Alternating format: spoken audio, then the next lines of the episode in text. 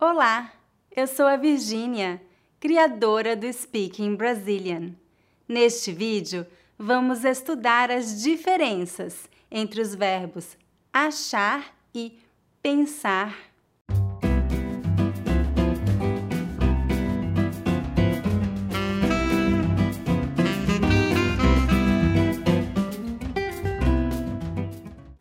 Os verbos achar e pensar são comumente usados para expressar opinião ou para demonstrar incerteza. Por exemplo, eu acho que aprender português é fácil. Eu penso que aprender português é fácil. Eu acho que sim. Eu acho que não. Eu penso que sim. Eu penso que não. Nestes exemplos, o significado destes dois verbos é exatamente o mesmo. A única diferença é que o verbo pensar soa mais formal e o verbo achar mais informal. Por esta razão, o verbo achar é muito mais comum em língua falada para expressar opinião. No entanto, nem sempre os verbos achar e pensar têm o mesmo significado. Quando queremos expressar ideias, raciocínio ou reflexão, usamos sempre o verbo pensar. Por exemplo, eu estou pensando em viajar para o Brasil no próximo ano. Você pensa em se mudar para o Brasil? Ele nunca pensa antes de falar.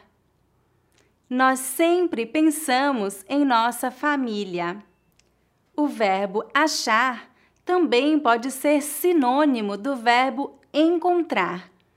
Por exemplo, eu achei o livro que tinha perdido.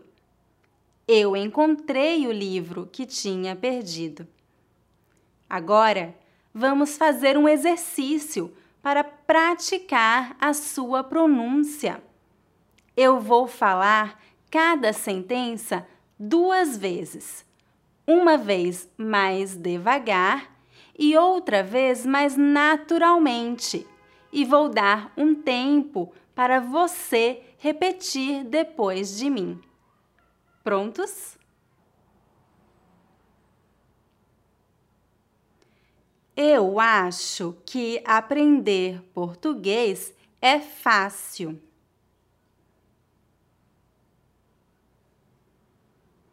Eu acho que aprender português é fácil.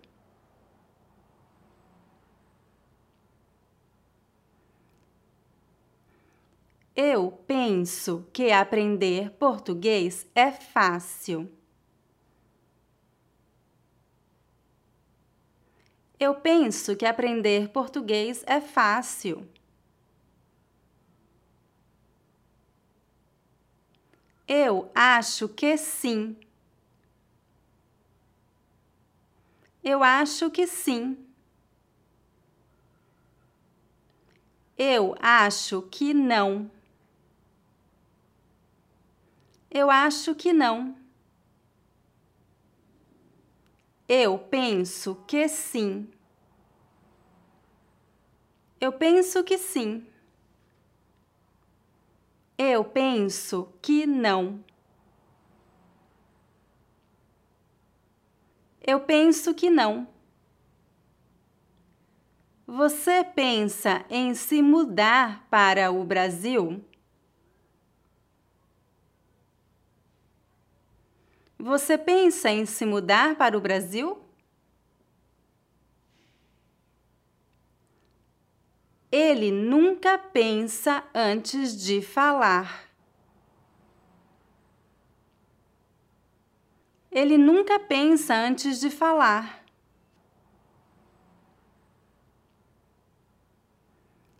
Nós sempre pensamos em nossa família.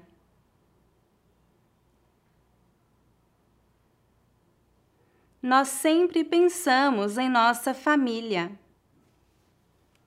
Muito bem! Agora é hora do dever de casa. Escreva um comentário abaixo usando o verbo achar ou pensar. Você pensa em visitar o Brasil? Você acha que aprender português é fácil?